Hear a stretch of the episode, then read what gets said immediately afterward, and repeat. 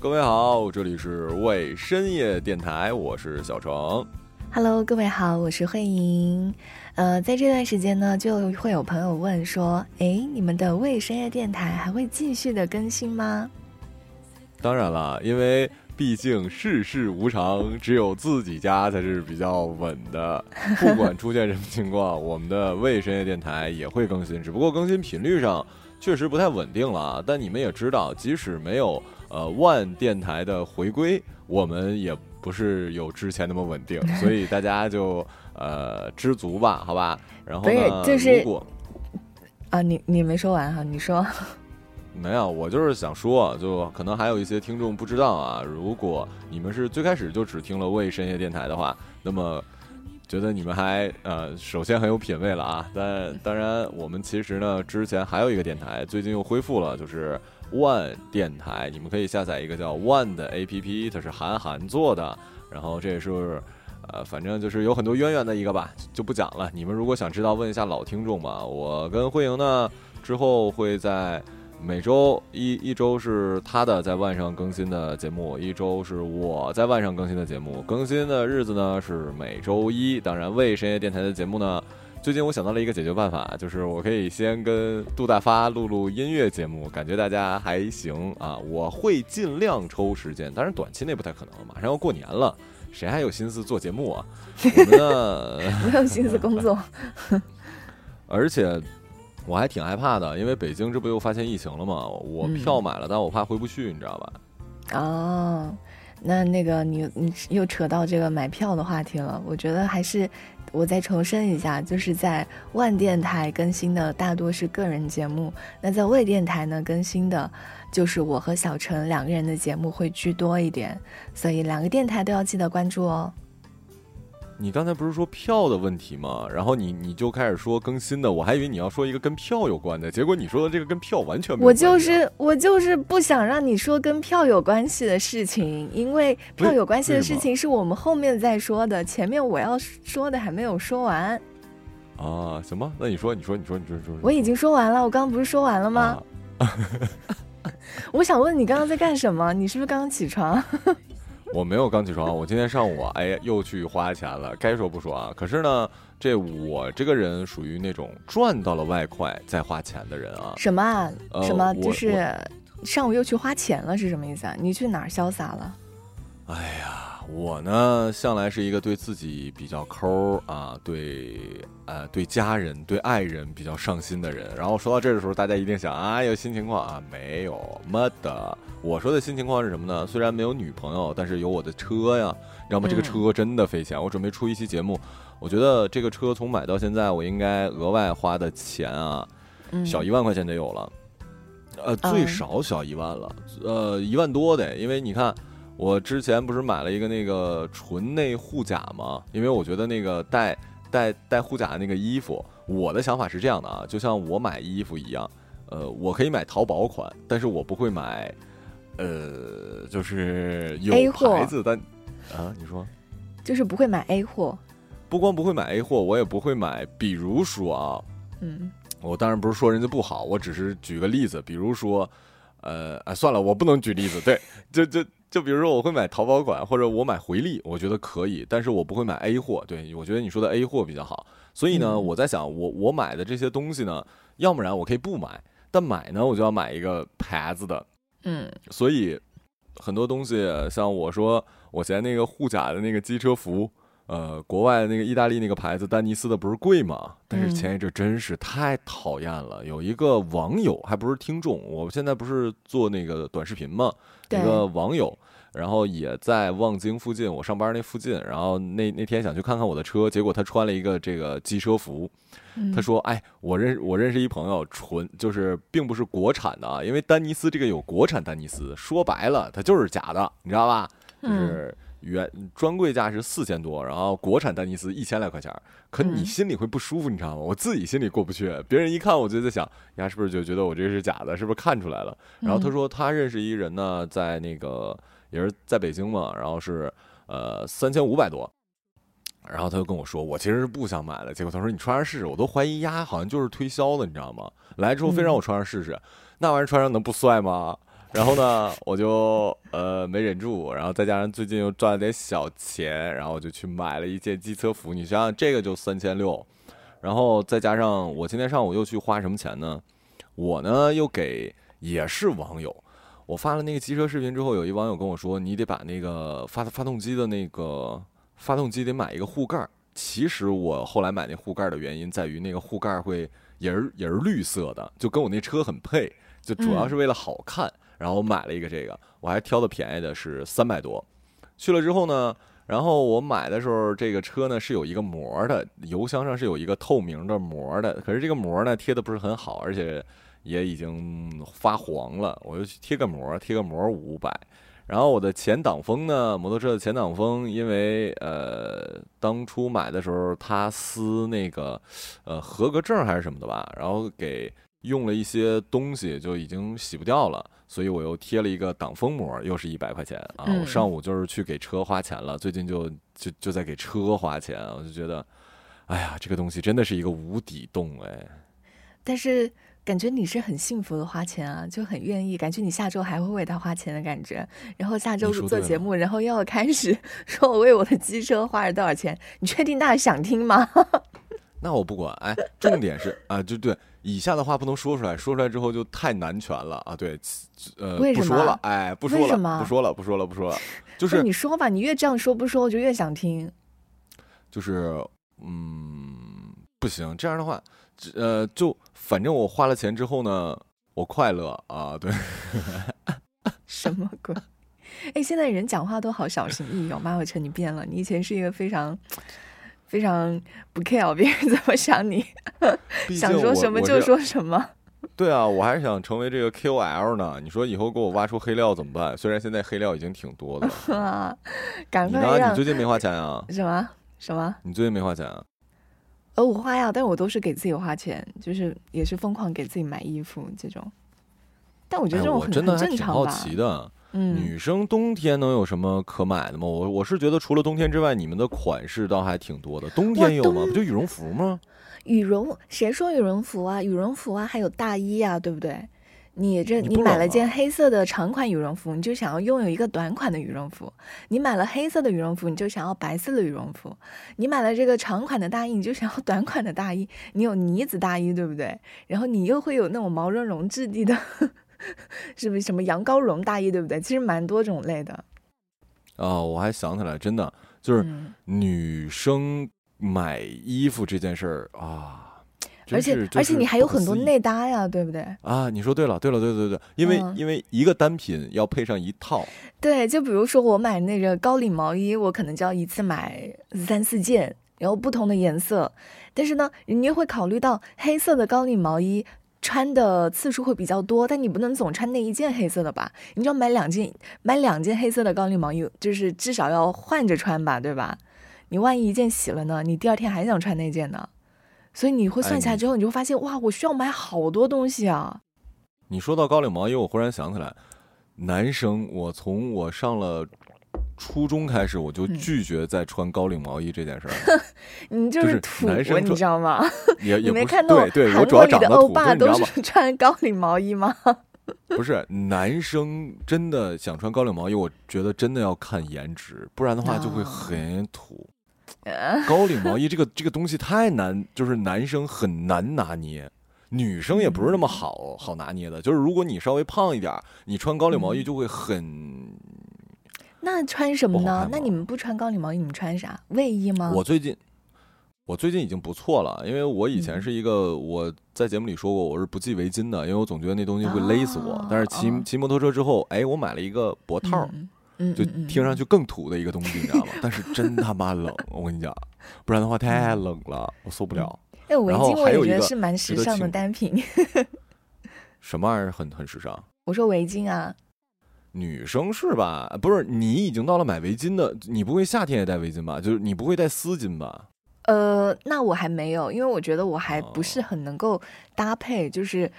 嗯，我这个审美还没达到可以自由的驾驭这个丝巾也能够搭配好看的程度。对，我觉得丝巾除了阿姨之外，就只有空姐戴合适，其胡说八道嘞我没有见过谁。好看的，如果能另外，搭配我就觉得丝会搭配的话是丝好看的巾系在包上，或者说丝巾，有些女生会会扎头发，还挺好看。但你说就嗯放脖子上，我真没见过，我在路上没见过。我跟你讲，可能是我比较土。对，我觉得是比较土，我也比较土，我我没有用过那个。嗯，好吧，那我们进入今天正式节目啊。今天正式嗯节目说、说什么呢？说几个新闻吧，最近比较火的。呃，第一个就是那个张庭的那个这个名儿，哎，是可以，呃，是可以提的啊。这个因为已经曝光了，这个这个人说真的啊，我真不是马后炮，我之前就觉得她跟她老公很奇怪，尤其她老公，她老公就，哎，这个人的气质我不好形容。哎，她老公是不是还是琼瑶的那个什么男主角？以前都很帅气的那种。但就是很，他都不是 gay 的感觉，你知道吗？我嗯我就直说了啊，我相信没有没有张婷她老公的粉丝吧，或者张婷的粉丝吧，这 这嗯就我们的听众里面，就是，呃，他不是 gay，他有点像妖，你知道吗？那嗯，你不觉得吗？就尤其拍的那个视频就很像是妖哦，嗯太怪了，他已经突破了油腻这一层。也突破了嗯 gay，、就是我觉得说他 gay，gay 会不高兴，gay 都是很有衣品的，但是他就是那种，哎呀，就看了之后生理不适，然后微商这件事儿，嗯，怎么说呢？我我不知道啊，我不知道有没有正经的微商。我我爸也干这个，哎，我跟你说，我爸干这个可厉害了，他这个你爸卖什么产品啊？我爸什么都卖，连内衣都卖，你敢信？这你你爸的那个来货货的来源是哪里啊？哎，你看我爸这个不叫微商，我我都不知道他这合不合法啊，或者怎么样。他是这样的，就是你注意点你的言辞他是。这样的待，会儿你做完这期节目，你爸被抓了。啊 没关系吧？就那个，我需要把地址报一下吗？就 警警察叔叔可以上门比较方便一点。是这样的，他属于那种呃，他好像是开通了一个什么权限，定期的话自动他们的上家还是什么的，就会自动他的朋友圈就会发一些优惠券。他那个优惠券真的优惠，就是嗯你他有有好像现在有专门的领券那种平台吧，美券还是什么什么东西的，我不太知道啊。哦你用他那哦个券买东西真的便宜。然后我爸什么都不用管，就自动每天或者隔多长时间就发嘛。他这因为他也没有耗费什么精力时间的，大概呃半年能挣了个六七百块钱。因为你你要知道，这六七百块钱你如果不弄这个，嗯反正也也是没有的嘛。虽然不是很多啊，但就本来也也是没有，我忘了是六六七百还是有小一千块钱了。嗯但是这个这种事儿，也就他这个年龄段的人能弄，因为这个我个人觉得，对于我们来讲太消耗朋友圈了。就你如果发这个的话，一定你会被屏蔽的，就很可怕。哎，我发现现在赚钱的渠道怎么好多我都没有听过啊，只在朋友圈里发发券就可以赚点零花钱。那你说，你是不是以你只看到过那种靠声音兼职过万的？我只看过那种 对，就是家庭主妇月入五万，就是靠读有声书，真的没有哦想到发发券就可以赚钱哎。可以的，我也不知道他那是什么原理啊，反正是嗯我爸那个挣了钱。另外就是，呃，带货什么的，我倒用的我哎，你会带货买买东西吗？哎，我这个我不会，但是我身边很多朋友会，而且就是我前昨天去朋友家玩嘛，他拿出两件衣服让我们来挑，就是呃帮他参考一下。我发现我现在朋友不说不说一半吧，就至少有三分之一我都听他们说会在。都是从那种抖呃带货的平台，尤其是在抖音带货的平台买衣服，还不是在淘宝，就感觉抖音带货现在特别特别火。你说太对了，且对，我跟你说，我前两天我因为我的办公室里面全是女的，就我一男的嘛，嗯、他们会等李佳琦，对我他们会定好，他们会提前看好，说李李佳琦，比如今天要开了要卖什么什么东西，他们会守着，而且要抢的，不不是那么说肯定能买到什么的。就像以前双十一一样，就现在的这种直直播带货，就是像原来的双十一需要等，然后确实是很优惠，这是真的。呃，另外就是我发现女生还有一个很神奇的点，不需要被种草，会主动的从别人那儿拔了草种在自己这儿，就是他们会相互，你们会相互推荐，就是嗯我除非是那种。我的分享欲，我身边的朋友男生也不太会有那么多分享欲。比如说啊，就可能我最近玩车的话，我可能会在车友，我我我有有一个车行，比如说贴膜很便宜或者什么，我会说，但我不会说我遇到什么东西都会去分享。但是我在办公室里经常听到女生，哎，你这个皮肤怎么怎么样？我最近用了一个什么什么水特特好，然后对方就纯粹出于他他。他也不去说实际考察或者什么啊，那好，你发呃，你你那个你你发给我，我我去买，就 他也不考虑自己家里有没有，但听别人说好，他就会买，这是真的。我跟我的我跟我的朋友就互相那个淘宝会就是互为好友嘛，我们经常看到什么好的，我们就会直接分享给他，他就可以在淘宝上看，然后他可能就会下单买，就出于彼此的信任，你知道，因为。因为为什么会有这种心理呢？就是现在网络世界太太多东西了，你很难从那么多东西里面去挑到一个好的东西。所以，如果你的朋友发现说啊，我发现个特好的东西，你就觉得哇，好想要拥有啊！就前提是我很很相信这个朋友，或者我跟他关系很好啊，我我确定他的品味，或者我确定他他他的审美，对，就很容易就朋友就会买。我觉得真的就是你知道吗？互联网时代就是你们你们已经不满足，尤其女性啊，已经不满足于说，呃，这个商家给你们制制造焦虑跟需求，你们相互在制造，你知道吗？没有焦虑和需求，不需要那么多，你们没有那么多需求吧？你们怎么那么多需求呢？嗯，对我来讲，我觉得还好吧。反正我是觉得还。挺神的，然后另外就是不是说现在定义为不知道是不是传销嘛？我听了好多节目，哎，你身边有人干传销什么的？呃，有，妈妈，而且是我妈没有，我妈还是很聪明的。有一个就是很还算是，就是不能说还算吧，就之前是个很好很好的朋友，他最近在搞一个那种。呃，怎么说呢？一个非常古老的一个品牌，我不知道能不能叫传销，但是他们就是都是那种安利吧。啊，对我本来还说不不想说这个名字，但我觉得我只要一讲出来这个性质，大家都会知道就是安利。嗯，就是因为我们经常会说，我安利这个东西给你，安利这个东西给你，就是因为做安利的人他们太夸张了。嗯，他们就是完全被他们那一套体系刻进了骨子里。他们的灵魂都是安安利的灵魂，他们觉得这个世界上最好的工作就是做安利，他们是认真的这么觉得，他们觉得所有人的归宿就是做安利。对他们那他们那那那种，因为我我没有那什么，但是是不是也也是所谓的等级那个卡是可以传代的呀？是的，是的，他们是这样的，就是说你你做到一定的程度了，你下面有很多的人了，那你不用工作了，你就可以实现财务自由了，你每个月也可以就是进账，但是你却不用做任何工作。他们觉得做安利是实现财务自由的为数不多的方式。而而且就像我说的，他们这个是可以，这个卡是可以传的。对，可以传给后代的。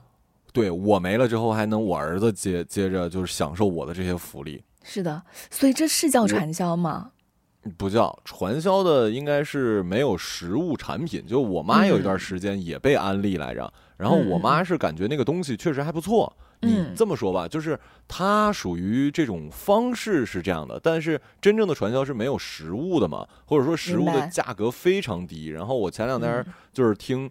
真正进入传销窝窝点的，他们那个是怎么讲呢？是属于他的这个产品是什么？可能是一支圆珠笔，然后他跟你讲的是在古老的这个那叫什么地儿来着？哎，我想想，阿阿拉伯不是不是不是犹太人的游戏啊？对，就是就是没有东西，就是这种金字塔游戏。通常的情况是这样的啊，呃，在这也是提醒各位，如果有一个常年不联系你的朋友且不熟，之前都没联系的话，呃，可能。上小学啊，大家还算是朋友，然后突然联系你，让你去看的，还是怎么样？不出意外就是传销了啊！就是他一定会先以别的手段给你骗过去，骗过去之后呢，现在已经很少有那种玩武力的了，就是真正的说完全不让你你走那种，这种已经不流行了。对，现在基本上都是那种你可自由来去，但是会跟你聊，会跟你说，你就在这儿待七天，你朋友也会特那个什么的，你待七天，你如果觉得不行是吧？你就走，这样的话我也算你也算帮我一忙。虽然他不会强制说打你或者什么什么的，但是你想想那么多人，你也会稍微有点害怕，而且把你放在一个封闭空间里。这个通常是怎么样的呢？他们有一些规矩，我我到到现在记忆深刻，就是去了之后，先是跟你说他们之间是不喝酒的啊，而且呃，同事之间在路上见到是不能说话的，而且是不能敲门的。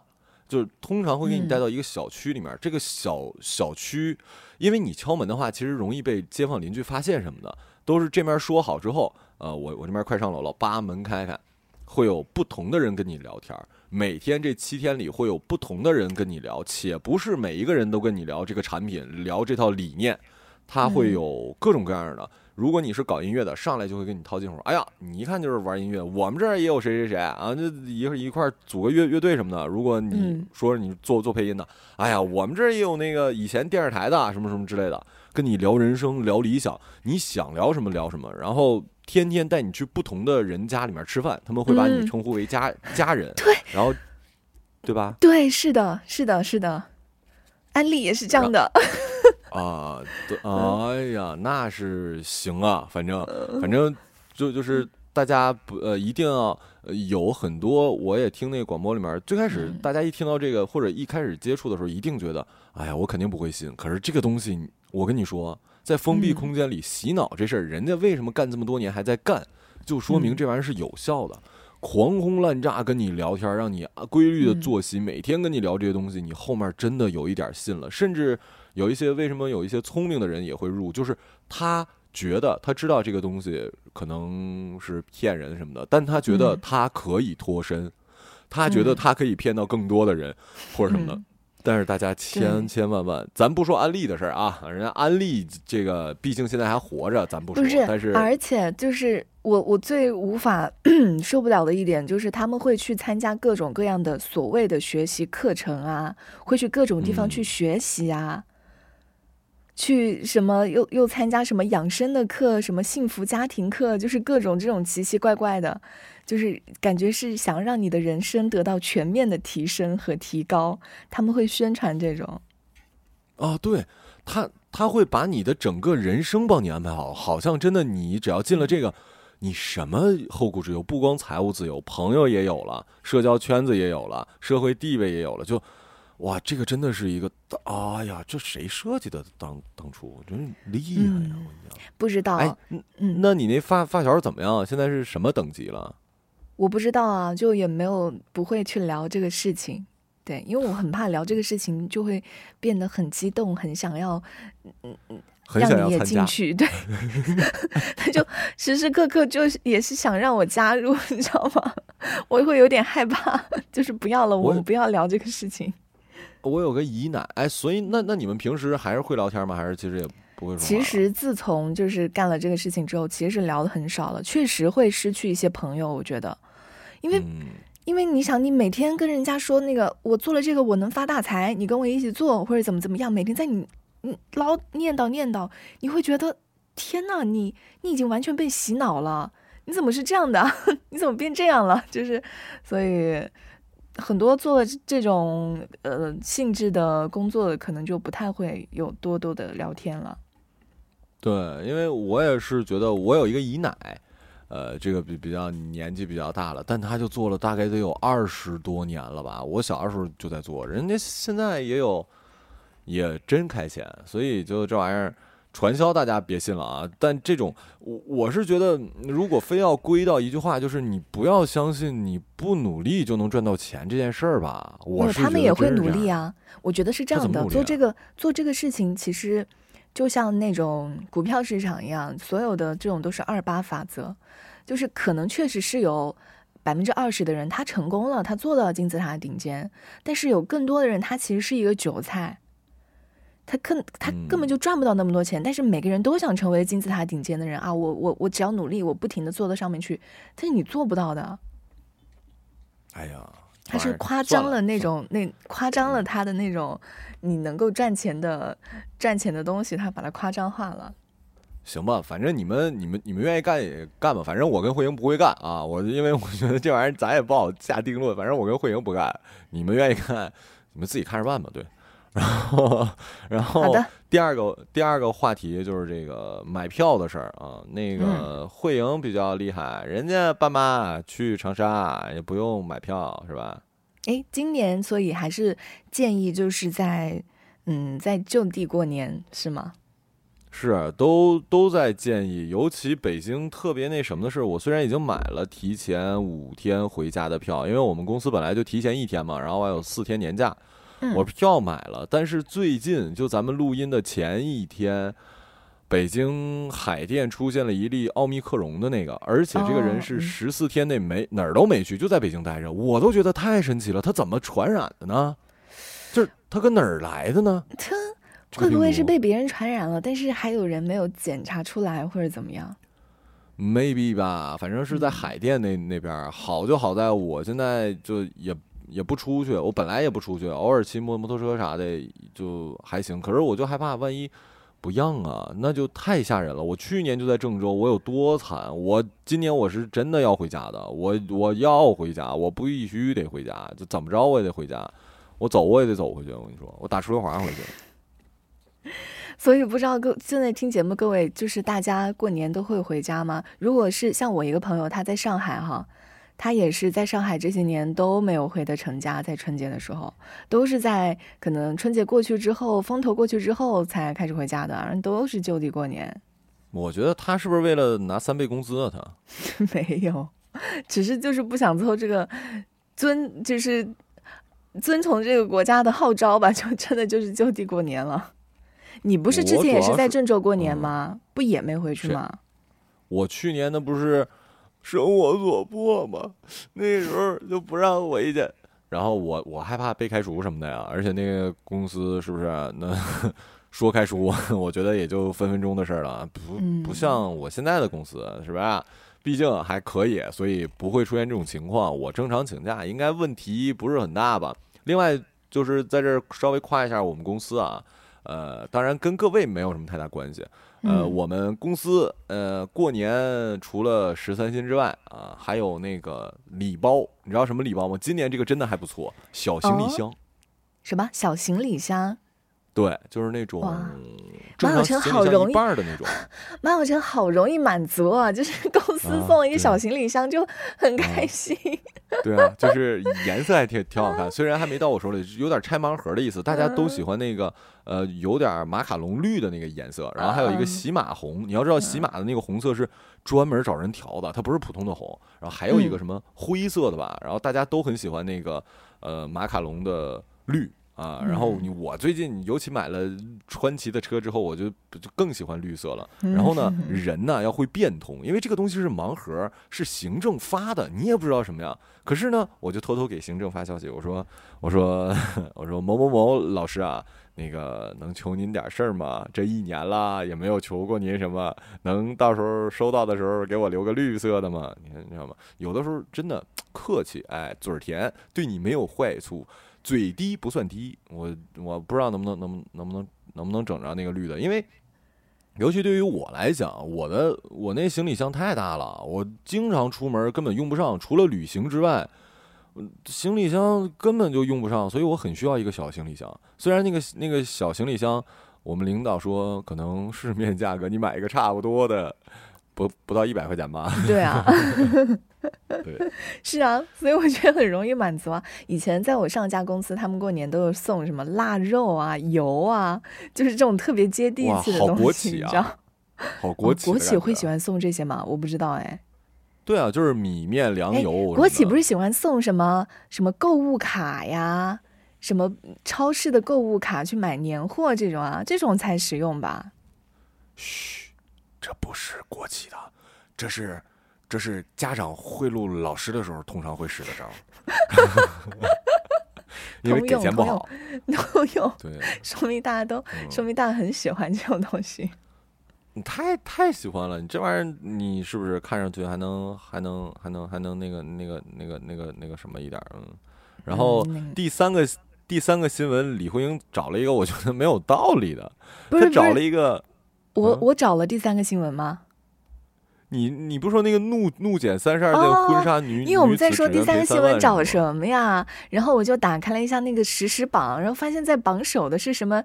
一个女子什么怒减婚纱店三十二套婚纱还是干嘛？好像就是说她那个本来是租了婚纱要结婚嘛，结果发现自己怀孕了，就不打算不打算这个时候办了，就要退定金。然后婚纱店的老板就不愿意，然后他就把人家的婚纱剪了，说赔多少钱都行，赔十多万都行，那个我就要。剪你婚纱店的婚纱，嗯，对，大概就是冲动犯下的事情。后来后来让他赔五万块钱，他都不肯赔，他说我只有三万块。对，大概就是有冲动引发的事情吧。就就这这种事儿，真的让我认认识到，这个世世界上大家的价值观真的区别还是挺大的。我真不知道他们都就有一些事儿的发生，你真的是不可以理解的。就。哎呀，你你用拨了盖儿，你用脚后跟，你也干不出讲真的，我是能够理解这个这个捡婚 纱的人当下的情绪的。为什么？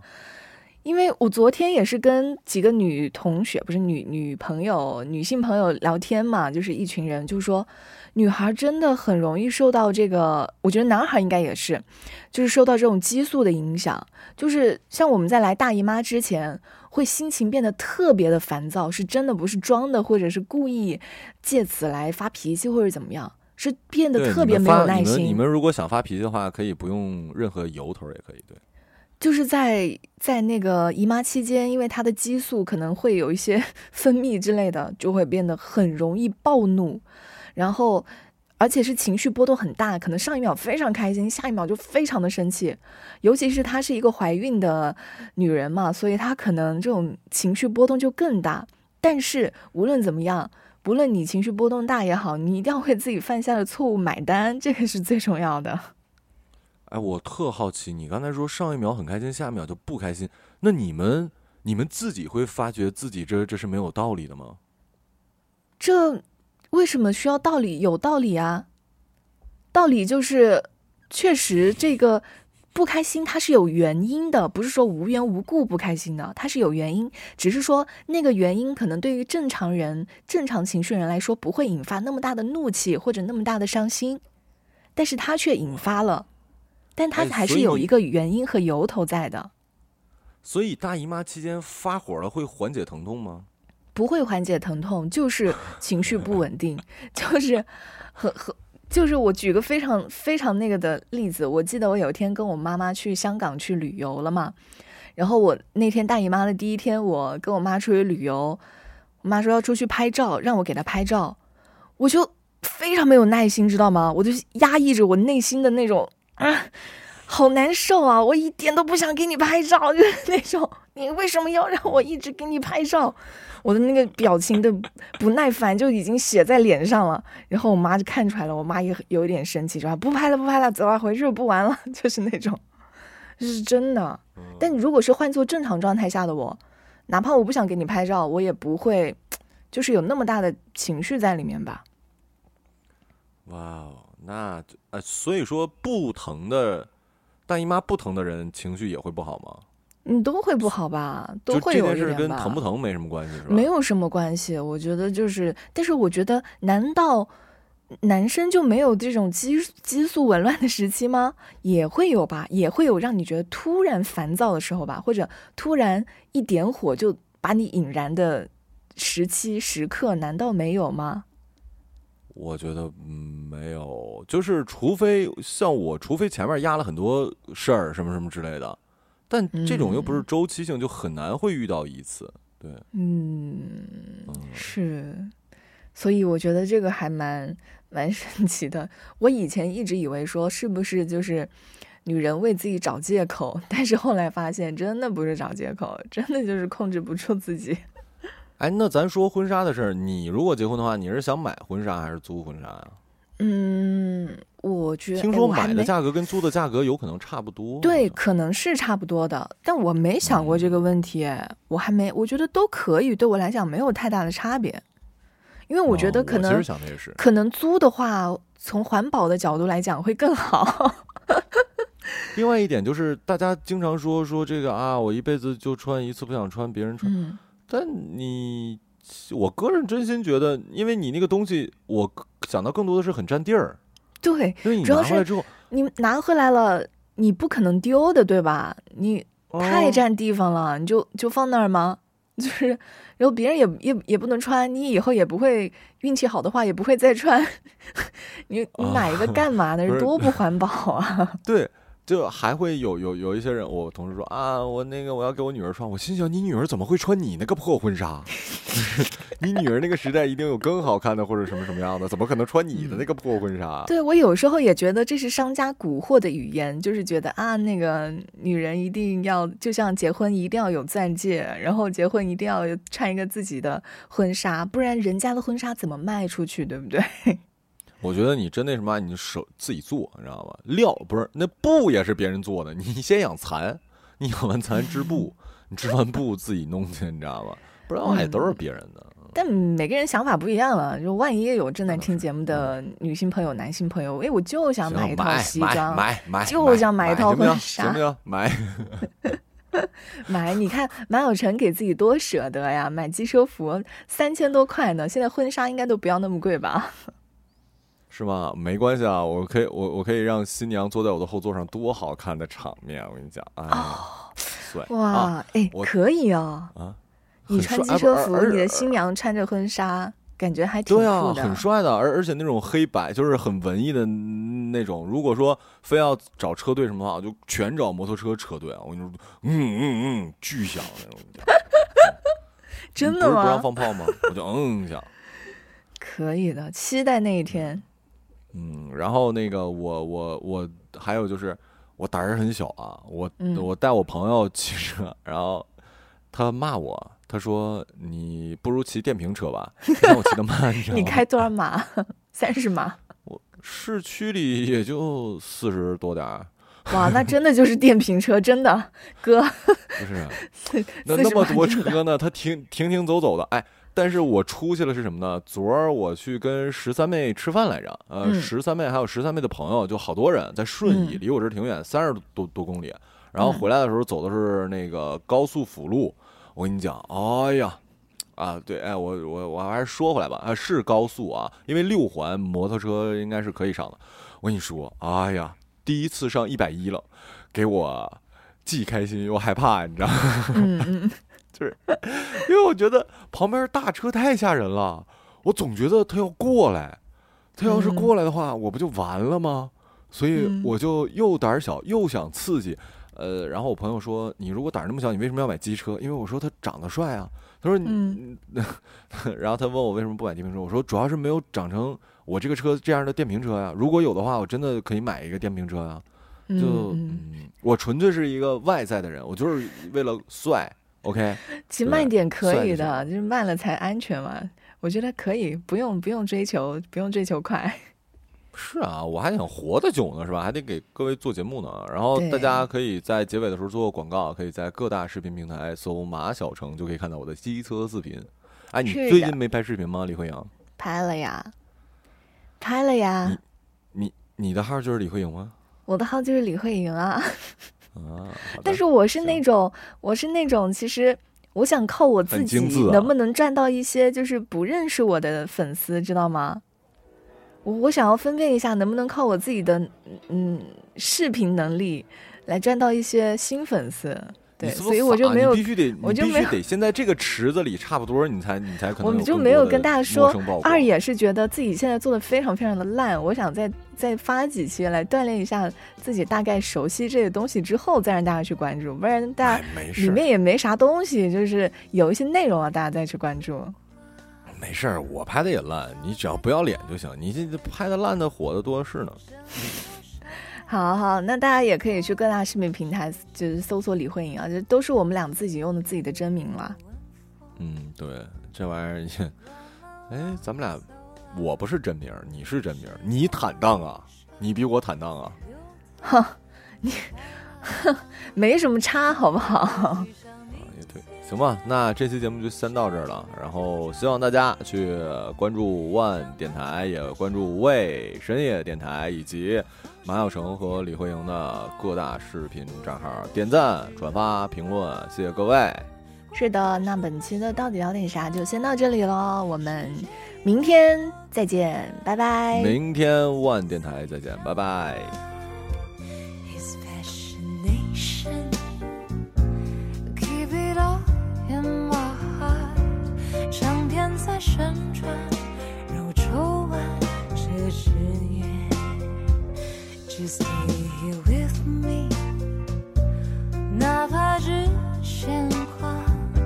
什么也不做，我也会在这个星期天的。